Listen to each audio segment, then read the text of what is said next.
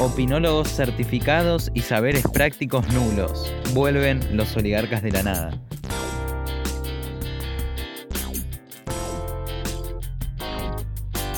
Quédate que ya arrancamos.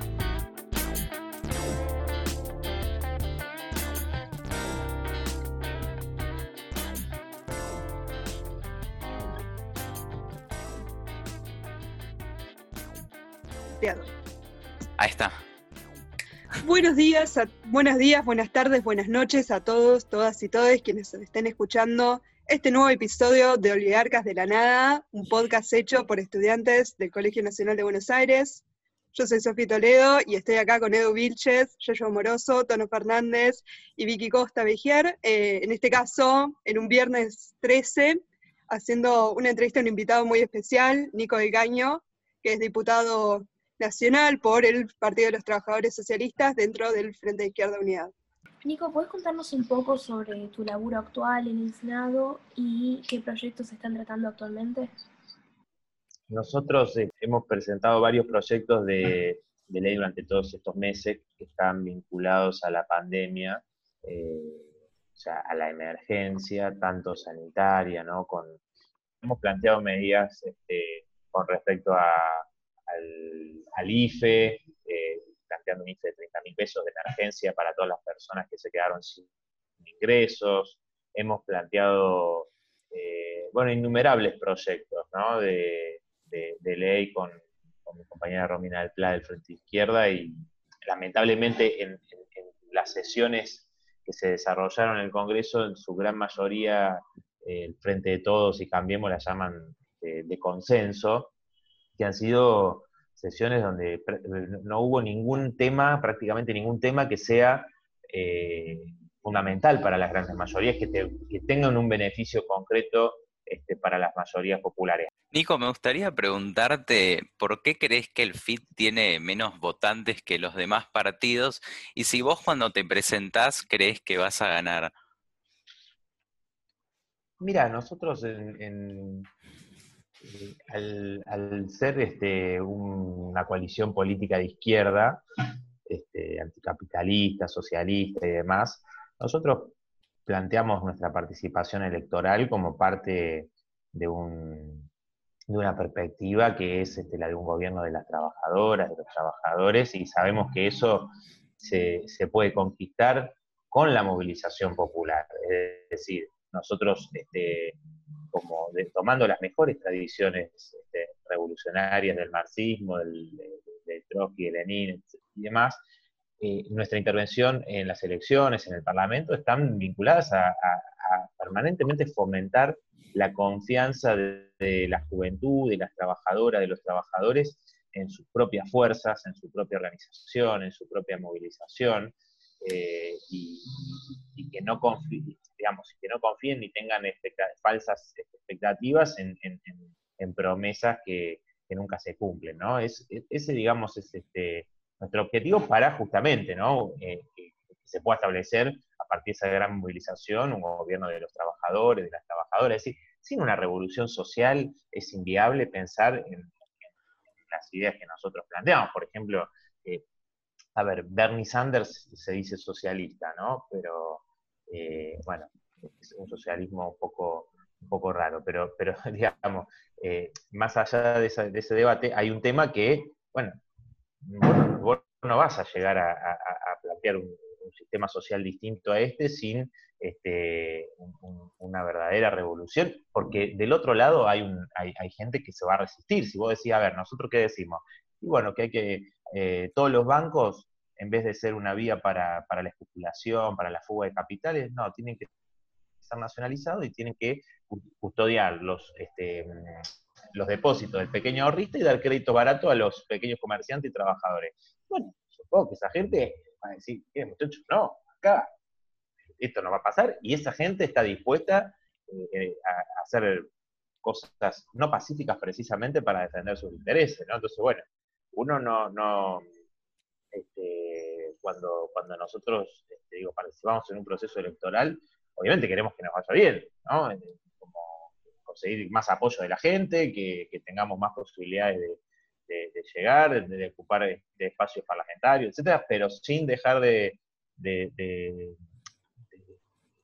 tener claro que, eso es simplemente este, un, medio para desarrollar esa movilización extraparlamentaria que, bueno, hoy lo vemos en muchos países igual, ¿no? Como en el propio Estados Unidos, las movilizaciones de este año, que fueron las, las más grandes de, las últimas décadas por lo menos, y algunos dicen movilizaciones más grandes en la historia de Estados Unidos, tiene que ver con eso. Bueno, a ver, confiamos en nuestra fuerza, vamos a la calle este, con, esa energía, con esa fuerza, y, se pueden conseguir cosas, ¿no? Este, mm. Pero bueno, un poco eso. Claro. Y Nico, el año pasado se popularizó mucho una canción, digamos, a modo de meme, la de Nico del Caño. Eh, ¿Vos crees que esto eh, afectó electoralmente en la campaña del FIT o, incluso cómo lo sentiste vos a, nivel personal?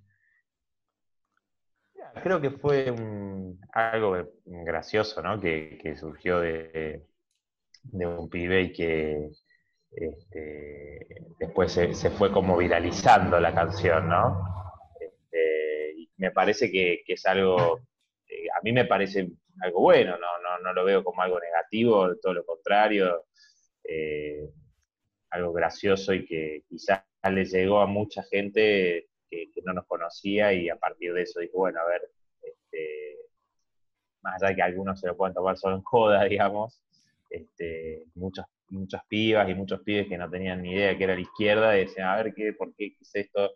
Este, se lo digo porque eh, me, me, iban llegando mensajes, bueno, a ver, ¿y ustedes qué proponen de esto? Que, ah, sí, yo escuché esto y entonces este, no sabía de qué se trataba y me empecé a, interiorizar y a, ver cómo, cómo digo, que, con esto conecto un poco lo que decía este, Edu antes, que, quizás me quedó este, pendiente esa, esa respuesta también. O sea, a ver, uno, nosotros al, tener un planteo anticapitalista, socialista y demás, corremos en desventaja con eh, los grandes aparatos de los grandes partidos, que, tienen aparte el aporte de los empresarios y demás, o sea, muy desventajoso. Entonces, eh, este tipo de cosas a nosotros este, en realidad nos favorecen, ¿no? Porque no, no era...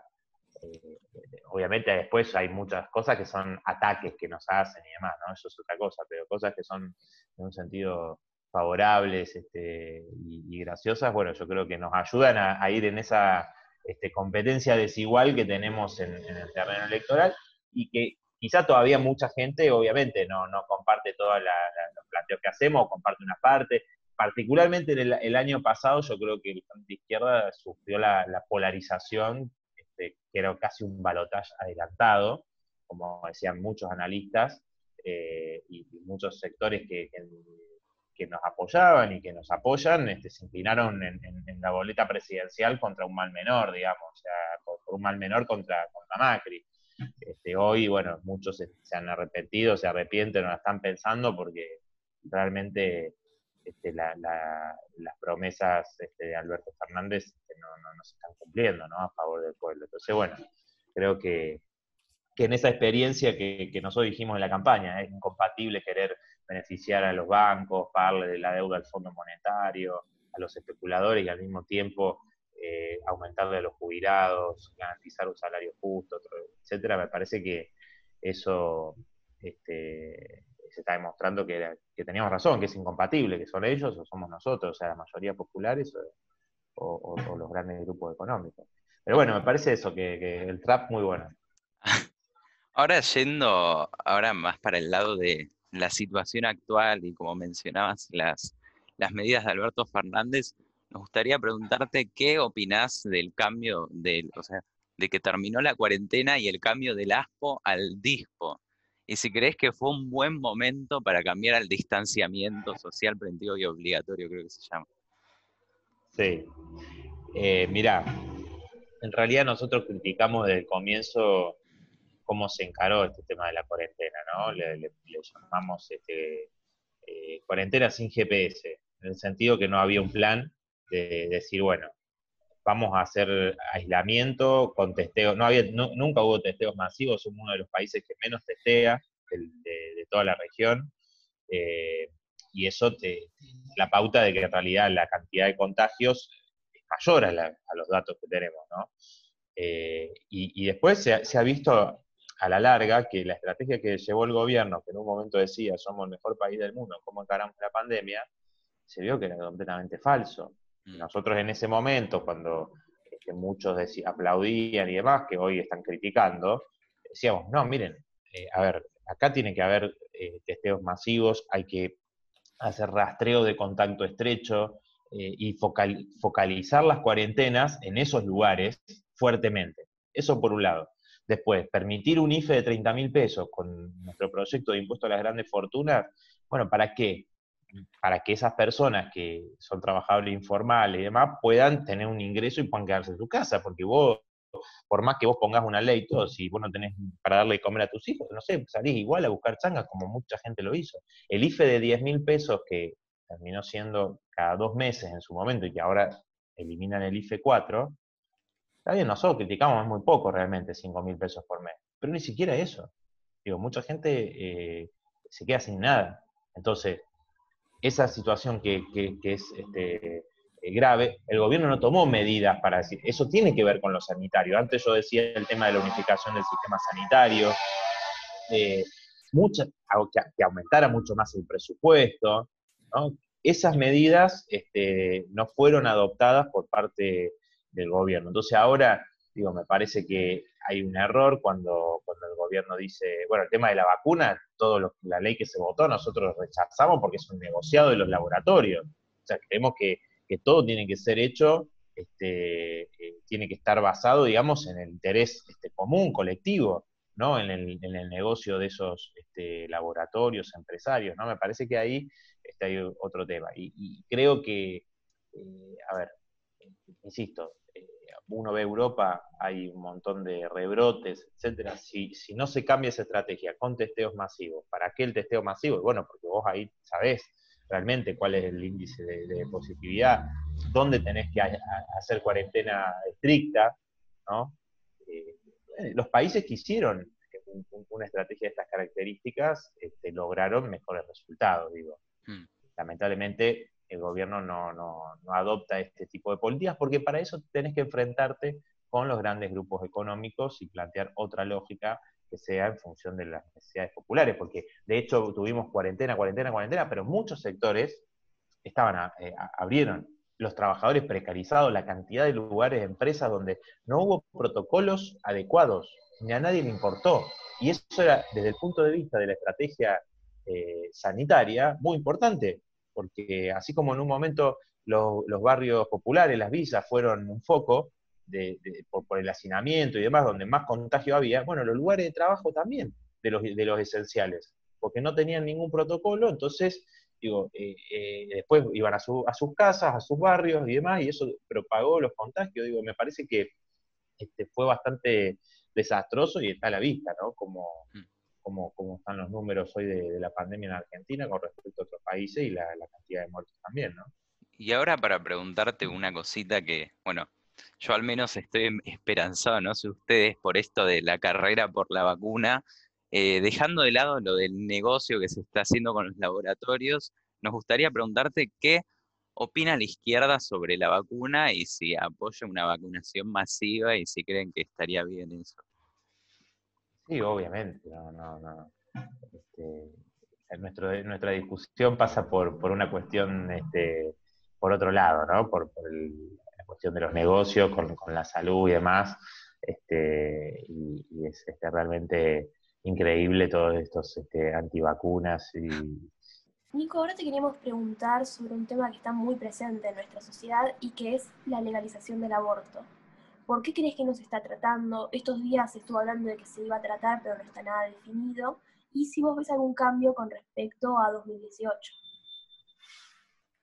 Bueno, es muy importante porque la verdad que, es un, reclamo, un derecho que, se viene peleando fuertemente desde hace muchos años, ¿no? Pero sobre todo de los últimos años y bueno, seguramente ustedes han, tenido la, posibilidad, digamos, y el privilegio de, ser parte de un gran movimiento de las pibas y, este, que, muchos hemos este, acompañado y, participado. La verdad que eh, es muy importante eh, porque siempre se ponen por delante eh, los intereses de las cúpulas de las iglesias, de los gobiernos de turno. Acá ahora han anunciado que el proyecto que, el proyecto del Poder Ejecutivo se enviaría para que se trate de sesiones este, extraordinarias también se viene anunciando desde hace mucho que se va a tratar, entonces yo no, no, no, sabemos si eso va a suceder este, en los próximos días este, o no. Lo que sí puedo decir es que la, única garantía de que haya chances de que se trate, obviamente nosotros vamos a defender el proyecto de la campaña eh, nacional por el derecho al aborto, que, hemos este, firmado desde que estamos en la Cámara de Diputados y que venimos impulsando desde la primera vez con nuestra compañera Andrea Datri, las compañeras de, de, Rosa, bueno, que en su momento estuvieron en esa primer presentación que se hizo este, del proyecto de, la campaña, que estuvo Norita Cortiñas también en aquel momento. Eh, pero digo, cuando llegamos a, la legislatura, a la Cámara de Diputados, hemos apoyado siempre el proyecto de la campaña y queremos discutir ese proyecto, ¿no? Ahora, si el Poder Ejecutivo envía uno, este, nosotros daremos pelea para que tenga el contenido del proyecto de la campaña y, también me parece que lo fundamental, eh, esto ustedes creo que lo saben bien, es, esa movilización, que, retomemos las calles, ¿no? Retomar las calles eh, va a ser eh, la única garantía, ¿no? Porque inclusive hasta supongamos que sucede nuevamente una media sanción en la Cámara de Diputados, bueno, después está el Senado, ya Mayans, este, que es el jefe del bloque del Frente de Todos de la Cámara de Senadores, dijo que este, ni loco va a apoyar ese proyecto, que va a votar en contra, que va a ser una gran campaña como la que hicieron los celestes en, el 2018, ¿no? Este, entonces, me parece que ahí hay un tema eh, clave a tener en cuenta, porque por un lado el, gobierno dice mando desde el Poder Ejecutivo, pero la Cámara de Senadores tiene al presidente del bloque, digo, más allá de que Cristina Fernández de Kirchner sea la, la, vicepresidenta que preside el Senado y que tenga una influencia importante, tenés el presidente del bloque oficialista en contra, ¿no? Y que es un claro militante de los electos, alguien que, digo, no solo ha votado en contra de los derechos de las mujeres, en el 2017 votó la ley de ajuste previsional de Macri, digamos, o sea, era, era el levantamanos de Macri en aquel momento cuando Pichetto presidía el bloque y, el peronismo le daba todos los votos este, el Senado y gran parte también en diputados para votar todas las leyes, masa, etcétera. Digo, entonces, eh, obviamente acá van a haber miles de maniobras, miles de maniobras. No, no, no podemos este, confiar ni un segundo en, esta gente, pero sí confiar en ese poder de movilización me parece que, es fundamental. Ahora, si vos me preguntás, ¿se va a tratar o no se va a tratar? Bueno, eh, es, es, difícil, digo, contestar eso porque el, gobierno yo creo que quiere, quiere utilizar el legítimo derecho de las mujeres para decir, bueno, el gobierno avanzó con el derecho al aborto eh, en, un marco donde hay un ajuste brutal al conjunto del pueblo trabajador y mostrarse amigable con las mujeres, con, reclamos este, genuinos, democráticos, mientras por otro lado hace un ajuste al servicio del Fondo Monetario Internacional que es brutal, digamos. Ahora, las iglesias tienen son parte del gobierno también. Entonces eh, van a ejercer su presión. Así que bueno, la batalla yo creo que va a estar dada en, eso. Si, si, si el movimiento de mujeres retoma las calles y todos los que apoyamos retomamos las calles, tenemos alguna chance, creo yo, de que obviamente se avance, ¿no? Es la única. Además, las encuestas ya decían, la mayoría estaba a favor y demás, pero este, no, no, no tenemos que subestimar a, los celestes, como ya lo vimos, y eso nos obliga a redoblar la, la organización y la movilización. Entonces, si el proyecto no es exactamente como ustedes quieren, como la mayoría queremos, tiene algunas cosas raras, pongámoslo así, ¿ustedes votarían en contra? No, no, no, no. O sea, a ver, no lo conocemos al proyecto. Ese es otro tema también que, nos, nos ha, digo, no solo nosotros, otras fuerzas políticas también, porque se hablaba del proyecto ejecutivo, no, hay, no hay ni un borrador siquiera que hayamos podido conocer. ¿no? Entonces, obviamente si significa un avance, además aunque no sea eh, eh, todo lo que nosotros planteamos, o lo que plantea la campaña, por ser, para ser más preciso, este, obviamente que no, no, eso no significa que no lo apoyemos, digo, ¿no? Pero ¿por qué vamos a ir desde el vamos por menos de lo, que, de lo que habíamos logrado en el 2018 en la media sanción de diputados? Al revés, me parece que este, tendríamos que tener otra, otra mirada. Pero bueno, una vez que tengamos el proyecto, bueno, podemos ahí decir, bueno, eh, falta esto, o está mal esto, o lo que fuese, ¿no? no, no tampoco es fácil cuando solamente eh, hay rumores y, no hay un proyecto que, sobre el que se pueda dar una posición. Sí, cambiando un poco el tema, salud, em, ayer se dio a conocer que se legaliza el cannabis para uso medicinal. ¿Vos qué posición tenés con respecto a la legalización de la marihuana y cómo se debía avanzar en este sentido? Bueno, mira, nosotros este, hemos presentado un proyecto de ley hace, bueno, desde que llegamos a la Cámara de Diputados, presentamos un proyecto y, después hicimos un proyecto integral de legalización de la marihuana.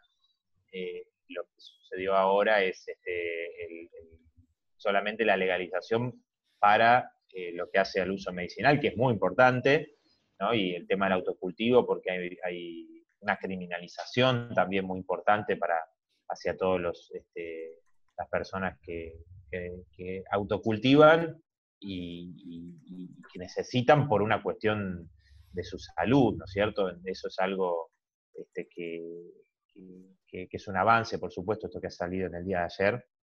Ahora bien, eso no quita este, el tema de la criminalización que sigue existiendo, eh, presos por, por, plantar justamente, eh, y no quita el, el, tema de la criminalización por el consumo recreativo, ¿no? que eso sigue instalado y que es realmente eh, algo completamente que, atrasa realmente, ¿no? Es, es, increíble que no, no esté, esté legalizada la marihuana y, nosotros planteamos este proyecto integral que abarca todo, ¿no? Desde el cannabis medicinal, desde la producción, la distribución, eh, absolutamente todo, este, porque creemos justamente que también eso va en contra del negocio de la ilegalidad que está vinculado a los narcos. ¿no? También lo podríamos hablar en tema de, otras drogas, que también este, eh, el, narco se favorece justamente de ese negocio este, clandestino. ¿no? Y que la, legalización pero tiene que ver con una cuestión, obviamente, si vos tenés eh, permanentemente campañas eh, que, educa, si tenés este, el control de daño y demás permanente, ¿no? sobre, sobre el tema de los consumos, bueno, se puede hacer un consumo que, no tenga este, consecuencias graves para, las personas que lo hagan, ¿no? Pero pues es un derecho individual de cada persona, ¿no? no, este, estamos en contra que el Estado eh, regule y determine lo que cada persona este, consume, ¿no? Este, Así que en ese sentido el, planteo de nuestro proyecto va a seguir firme. Lo hemos trabajado con muchas organizaciones canábicas que, aportaron al proyecto que, elaboramos. Y, bueno, estamos siempre en contacto, participando de las movilizaciones y, seguramente ahora con esto vamos a darle un nuevo impulso al proyecto de, de legalización integral de la marihuana. Claro, Sí, Nico, con respecto a la situación económica, ¿cómo la ves ahora que el FMI vuelve a la Argentina y un montón de medidas que se vienen anunciando? Bueno, mira, eh, la situación económica es, creo que, está claro que es, realmente muy grave y que eh, el hecho de que el Fondo Monetario Internacional vaya a tener este, su propia oficina en, el Ministerio de Economía, yo recuerdo cuando este, le habían dado una oficina del Banco Central eh, durante el gobierno de Macri al FMI, a los funcionarios del FMI, muchos que hoy están en el gobierno ponían el grito en el cielo. Bueno, ahora, mira, tenés eh, un, fondo monetario que viene a la Argentina eh, y, que el gobierno lo trata con, con alfombra roja realmente, ¿no? Y, y aparte poner esto, bueno, eso que tiene consecuencias terribles, porque si hay un acuerdo de facilidades extendidas, como se llama, esto quiere decir tenemos FMI para 10 años. 10 años de imposiciones, de nuevas reformas jubilatorias, de más este, reformas laborales, es decir, apuntar justamente a tener el, monitoreo constante de la economía argentina en función de poder, pagar una deuda que es completamente fraudulenta. Pero recordemos que eh, se dice esto de que el, crédito del FMI fue para bancar la campaña de Macri. ¿Por qué el pueblo tiene que pagar la campaña de Macri? Además, fue, un crédito para, financiar la fuga de capitales. Lo mismo sucedió con, la deuda con los acreedores privados. Es decir, nuestro planteo es de desconocimiento soberano, de no pago de una deuda que es completamente ilegítima, fraudulenta.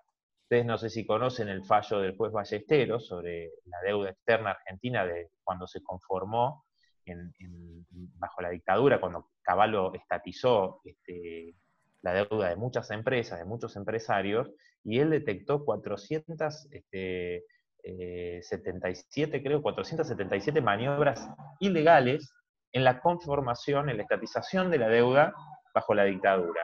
Entonces digo, ya desde el vamos, ese, fallo nunca se discutió en ningún lado, está ahí durmiendo en el Congreso, nadie dijo, ay, no, pues este, hay, que, hay que cumplir lo que dice la justicia, como cuando te dicen que hay que desalojar a, los, a, la familia de Guernica, o siempre que hay que hacer algo contra el pueblo, tener los jueces para... Ahora, un fallo judicial que decía, miren que acá hubo un, fraude total que yo detecté, que son todas estas maniobras ilegales, nada, nada, no pasa nada. ¿Y qué pasa? El pueblo tiene que pagar eso con, hambre, con desocupación, con ajustes en la educación, porque eso también es importante tenerlo en cuenta. O sea, acá va a haber un, ajuste en las universidades muy fuerte en el presupuesto. Entonces, todo, si, vos tu, eje es este, poder cumplir con el Fondo Monetario eh, y los acreedores privados, bueno, ya la película, al menos este, los que tenemos mi edad, eh, la conocemos por haberla vivido, digamos. Ustedes saben perfectamente todo lo que pasó en los años 90. El Fondo Monetario este, es, eh, es, el mismo de siempre. No, no, nos decían que el FMI era bueno, con Macri dijo, no, ahora es un FMI nuevo, dice, es bárbaro, no sé qué, hay que enamorarse de, Christine Lagarde.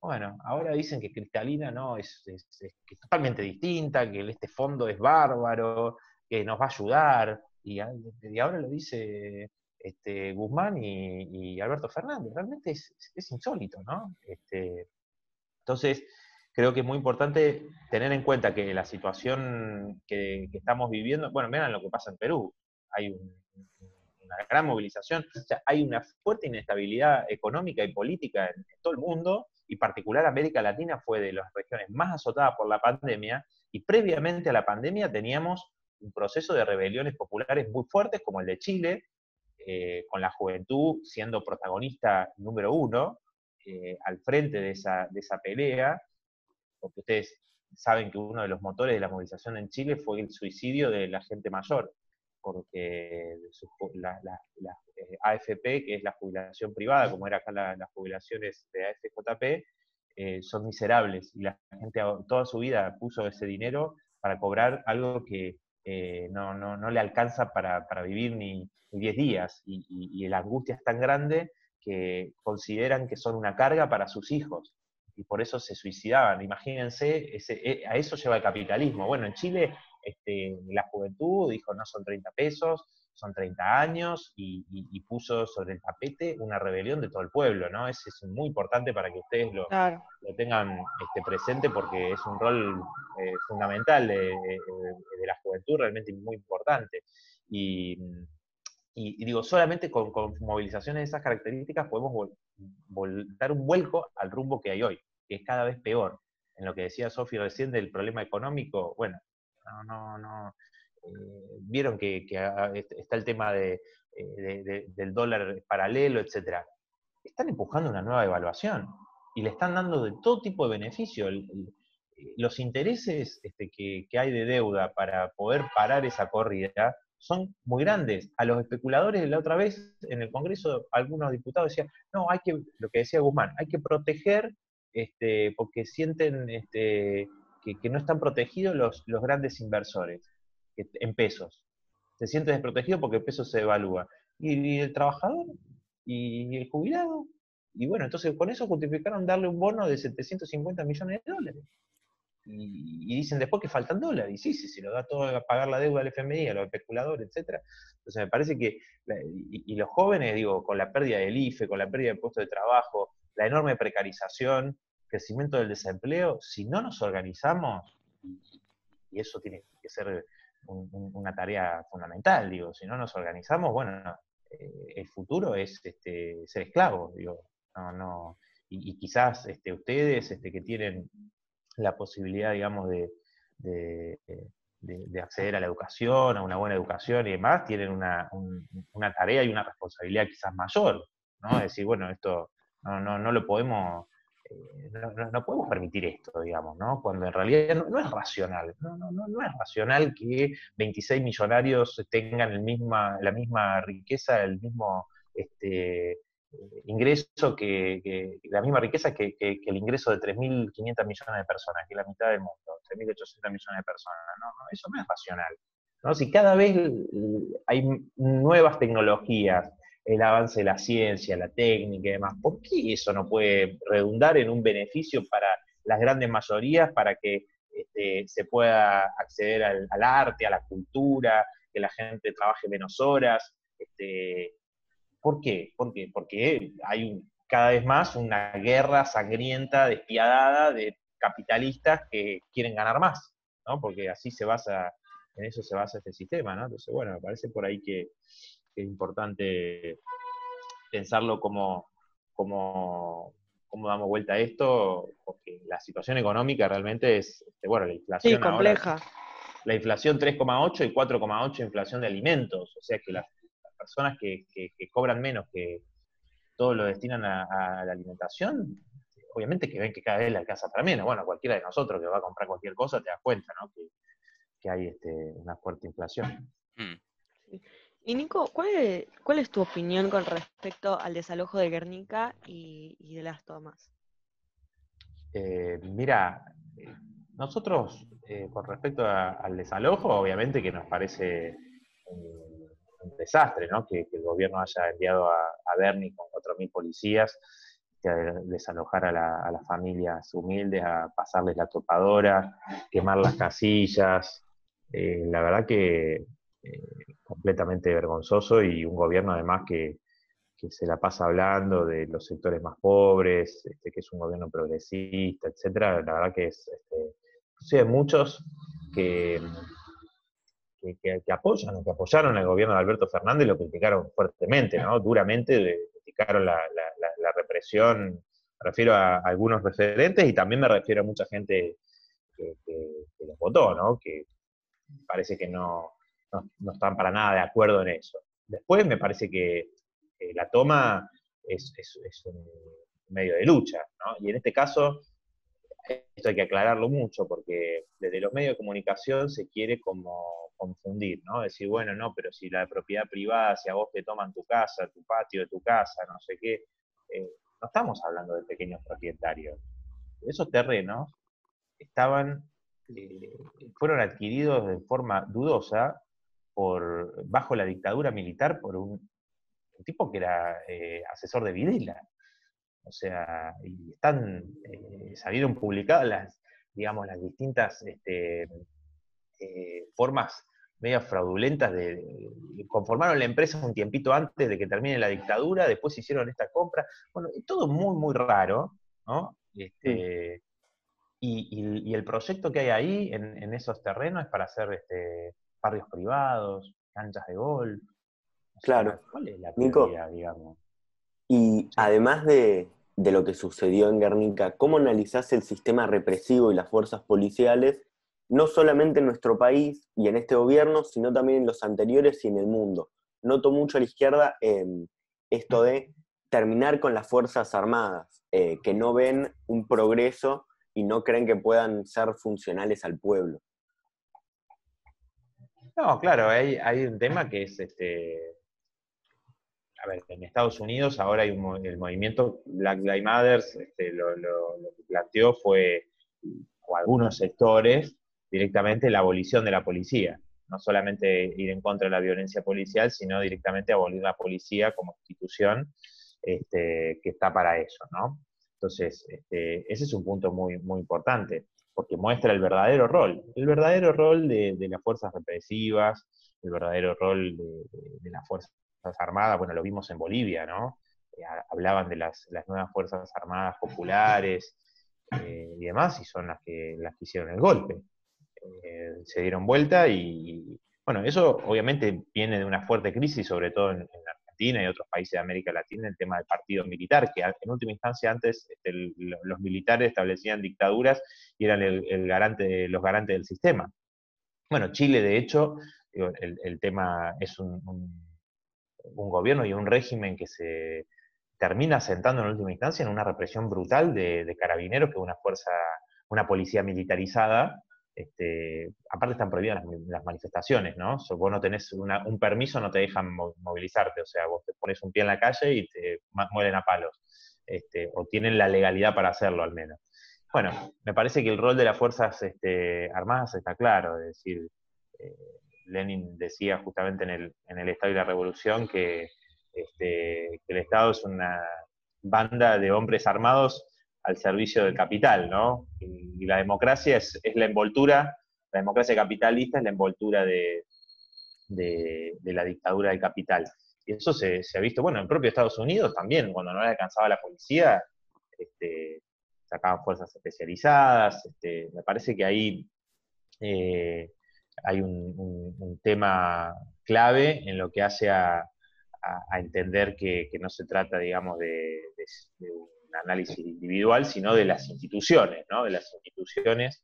Este, y en Argentina yo creo que es mucho más claro, ¿no? Para qué, para qué están, porque digo, si, en Argentina tuvieron el, rol de, hacer un genocidio, este, impulsado obviamente, promovido por, la clase capitalista, que tenían campos de concentración en sus fábricas, mm. este, como, como en, Ledesma, los Blaquier o, los Roca en Techín, este, y muchas otras también, Mercedes-Benz, por ejemplo.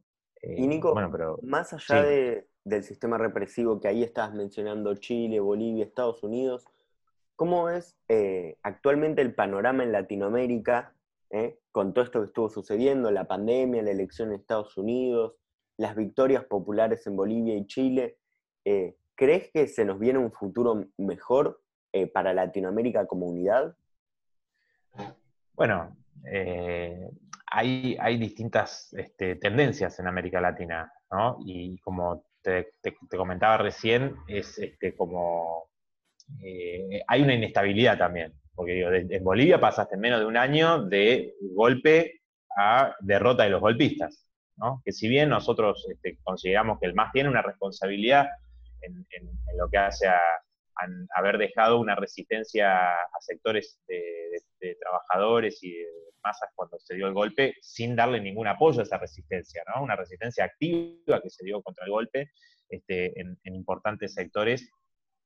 Eh, pero digo, por un lado tenés Bolivia en menos de un año que, el golpe y la derrota de los golpistas. Tenés en Chile la rebelión popular que se abrió en 2019 con ahora un proceso que continúa, pero con trampas, como una constituyente donde la derecha tiene este, el tema de, los dos tercios, es decir, que, la nueva constitución tiene, la derecha tiene poder de, veto en la, nueva constitución. Es decir, este, la mayoría de la población puede opinar una cosa, pero si este, la derecha no quiere, eso se puede vetar en la nueva constitución, o sea que va a haber muy probablemente un, importante sector que va a quedar desencantado con, lo que salga de, este proceso. Pero digo, más allá de las trabas, los límites, si hoy se discute todo en Chile, es gracias a esa rebelión popular. Eh, tenemos, este, bueno, el proceso de Perú ahora, con una grave crisis, enormes movilizaciones. Eh, pero, por ejemplo, en Brasil, digo, la tendencia de, a derecha con el triunfo de Bolsonaro, que si bien ha tenido crisis, todavía se mantiene, digamos, con cierta, este, por el momento, digo, ¿no? Por eso digo, hay un proceso inestable porque en, toda la región este, es una de las, regiones más desiguales del mundo, ¿no? Y, el, fin de...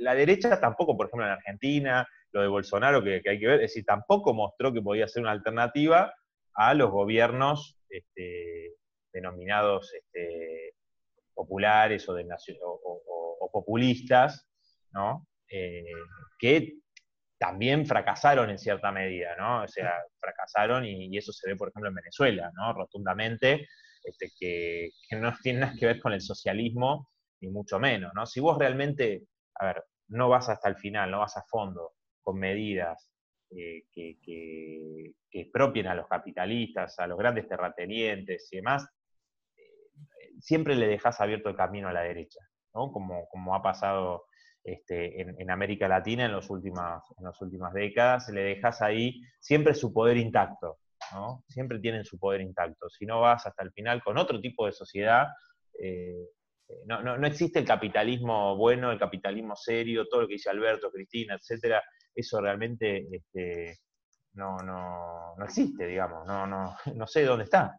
Este, me parece que América Latina hoy tiene, tiene una situación además donde distinta quizá en otros momentos, porque en Estados Unidos mismos tenés este proceso de movilización. Más allá de la elección de Estados Unidos, y en esto me, quería detener, eh, Estados Unidos vos tenés un proceso no solo de movilizaciones contra la violencia policial, sino un fenómeno de muchos jóvenes que apoyaron a Bernie Sanders que piensan que el socialismo es un sistema superior al capitalismo. Más del 50% de los jóvenes en Estados Unidos considera eso, el socialismo es superior al capitalismo. Y además tenés desde el año 2015 un proceso de huelgas muy importante, ¿no? Muy, muy importante. Todo Estados Unidos, este, que, tiene no solamente los sectores industriales, vieron que Trump en el 2016 dice, bueno, yo transformé al Partido Republicano en el Partido de la Clase Obrera, en lugares industriales que se habían perdido muchos puestos de trabajo, en esos estados este, que le decían cordón del óxido, sí, cordón del óxido, este, eh, cinturón del óxido, bueno, en esos estados había ganado Trump, que eran tradicionalmente de clase obrera, demócratas, ahora perdió los más importantes de estos, pero en las grandes ciudades hay este, nuevos movimientos en la logística, por ejemplo, que son almacenes gigantescos, con, eh, vinculados al transporte y demás, o, inclusive en, las comunicaciones. Ha habido huelgas muy importantes entre los docentes, eh, los hospitales, eh, todo un proceso muy, muy interesante de organización.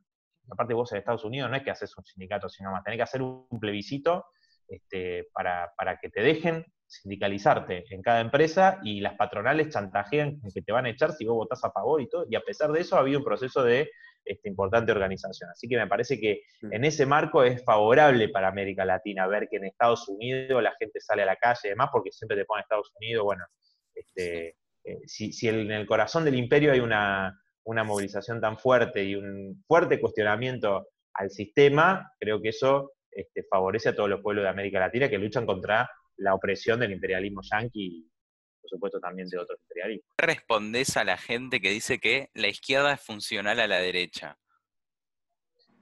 Bueno, me parece que es un, planteo que, intenta desviar un, de, un, debate real, ¿no? Que es, este, o sea, nosotros, eso lo dicen algunos porque en el 2015 no apoyamos a Scioli. Bueno, si alguien es de izquierda, no puede pensar que ser funcional a la derecha es no votar a Scioli ni a Macri tampoco, obviamente. O sea, si bien son coaliciones distintas y demás, este, claramente.